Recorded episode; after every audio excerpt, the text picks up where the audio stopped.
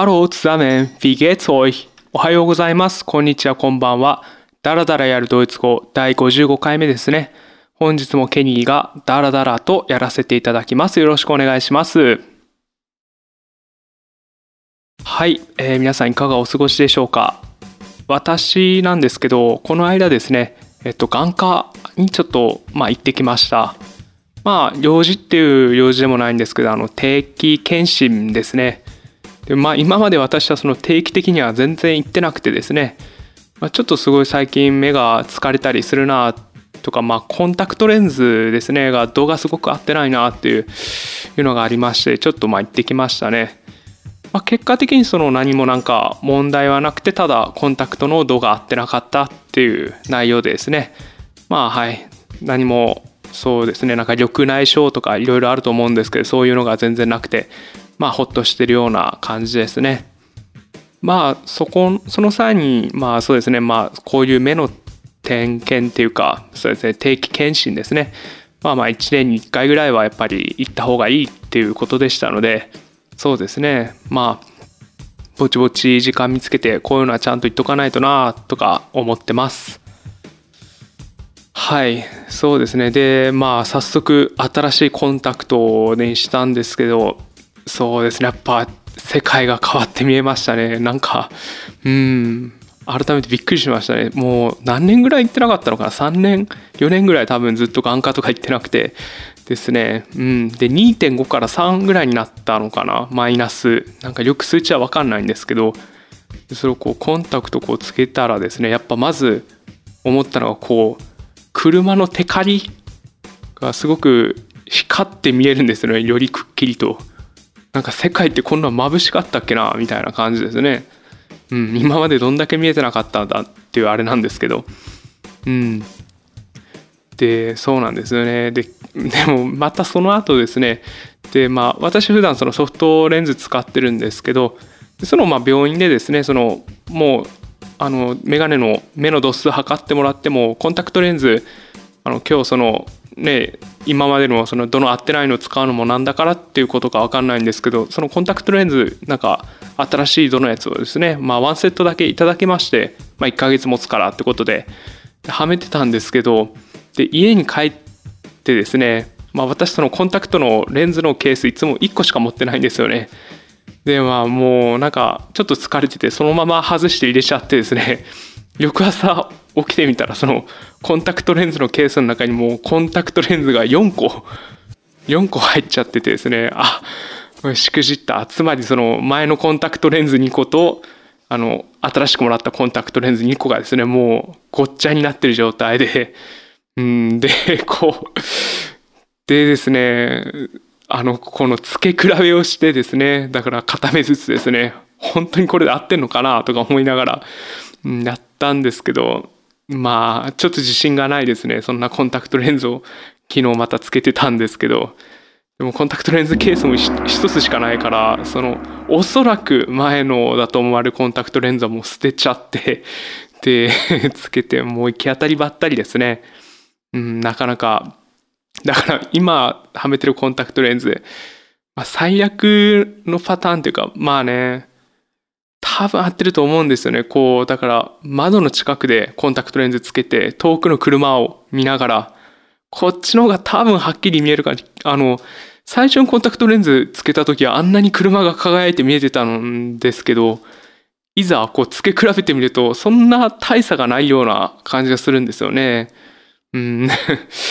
まあそんなこんなで、で、そういうのになんか時間取られちゃって、ああ、とかって、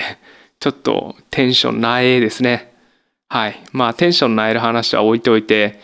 で、またそうですね、あの最近、まあ YouTube とかであの釣りの方のなんか動画を見てますね。やっぱドイツこう内陸部で私海で釣りよくしてたんですけど、そのこう気軽に今いるところが海に釣りに行けるようなところではなくてですね、まあ行きたいなという願望とともにこう見てるんですけど、うん、そうですね。で、それを見ててこう気づいたんですけど、あの、アングラーあの釣りをしてる釣り人のことをアングラーって言いますよね。これってまあおそらくまあドイツ語か英語かわからないですけどこのヨーロッパのまあそうですね。まあ、ドイツ語英語から来てると思います、まあ、英語だと Angular って感じですよね。ちょっと絵が強くなるのかな。でもドイツ語だともう Angular なのでまあ日本語は Angular ですよね。だからすごくあのドイツ語の Angular あの英語の Angular とかよりかは全然近いと思いますのではい。まあもうドイツ語から来てるって言っちゃっていいんじゃないんでしょうか。まあ身近にある日本で使われてるドイツ語あの結構あります。カルテとかあると思うんですけどまた新しいのを見つけちゃいましたね。アングラー釣り人。これ意外と知られてないと思ったんですけどどうですかね。はい。ではまあ小話はここら辺までにしておいて、えっと、今日のフレーズ紹介していきます。まあ今日はですねうんまあ私はこれこの単語を見るとちょっとギョッとしてしまうような拒否反応が少しペロって出てきてしまうようなまあそうですね。文って言えばいいんですかね。単語って言えばいいんですかね。のをちょっとその苦手意識を克服しようということでまあ紹介します。まあえっとまあ文法項目って言えばいいんですかね。に関して言えばその関係代名詞にあたる部分ですね。まああんまりそうですね。まあその文法の項目だけ言われても分かりにくいかもしれないのでまあ例えば、まあ、私は昨日ある人に会いました。そのある人とは私の父です。うん。まあ何て言えばいいんですか。その最初に主文で出てきたそのある人を次の副文ででそのある人は猫が好きな人でしたとかまあ私の父ですとかみたいな感じでこう説明するそういうようななんか文の作りまあほんとざっくりですけどっていうのを関係代名詞を使ったまあ文になります。まあそうですね。でドイツ語もなんかそういう言い方、まあ、英語だと that とか who とかを使ってまあつなげたりするんですけど、まあドイツ語も似たようなことができるっていうことですね。でその中でもまあちょっとうんあの複数形の部分でちょっとたまに出てくる関係代名詞ですね。ギョッとしてしまうやつを使ったセンテンスを紹介します。では本日のフレーズこちらです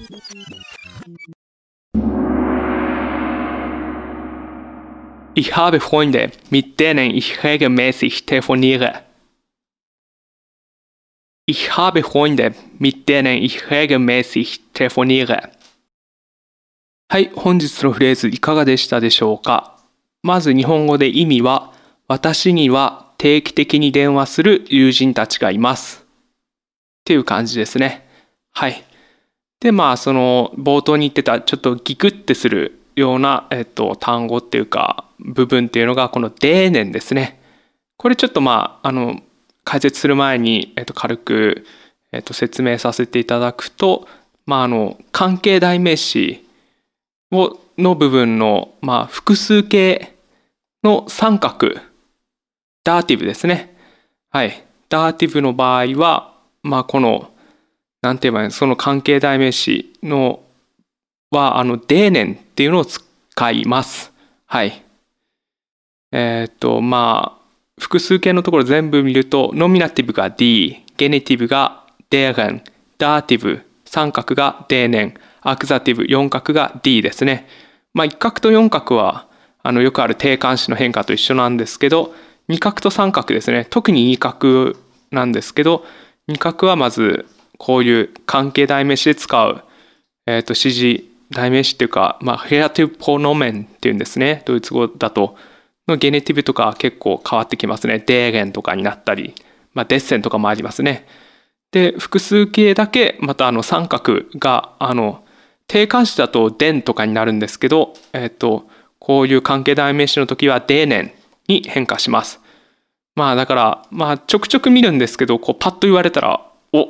何だったっけ?」ってなるような部分ですね。はい、デーネンです。ではまあそういうものが使われてるってことで一個ずつ解説していきます。まあ一緒に見ていきましょう。でまずまあ、えっと、先頭は主語の、まあ、私っていうところであの、ich ですね。で、次に来ているのが、ハーベ。これはハーベン、持っているっていう意味のハーベンが、えっと、主語が ich ですので、それに、まあ、追従して変化してハーベになってます。で、まあ私は持っている何を友達を持っているまあ友達がいるっていうことでまああと複数友人たちですね。ということでフォインデです。はい。でこれでまあ友人たち。男も女の子もはい。どっちも含めたまあ友人たちって感じですね。Ich habe Freunde はい。複数形です。でここで、えーと、コンマを打ちます。でここからがまあそのえっ、ー、とまあなんて言えばいいんですかね。その関係代名詞を使った文の部分が始まって、で、次に来ているのが mit denen ですね。で、まあ、えっ、ー、と、私には友達がいる。で、その友達とっていう部分ですね。の意味なんですけど、まあ、まずこれ、前の文にこういう関係代名詞を使うときは、この、えっと、デーネンの部分を指し示す先行詞っていうのがありますね。今回はその先行詞っていうのはフォインデの部分ですね。で、えっと、mit Freunden みたいな感じでも、まあ、その意味は通じるとは思うんですけど、その、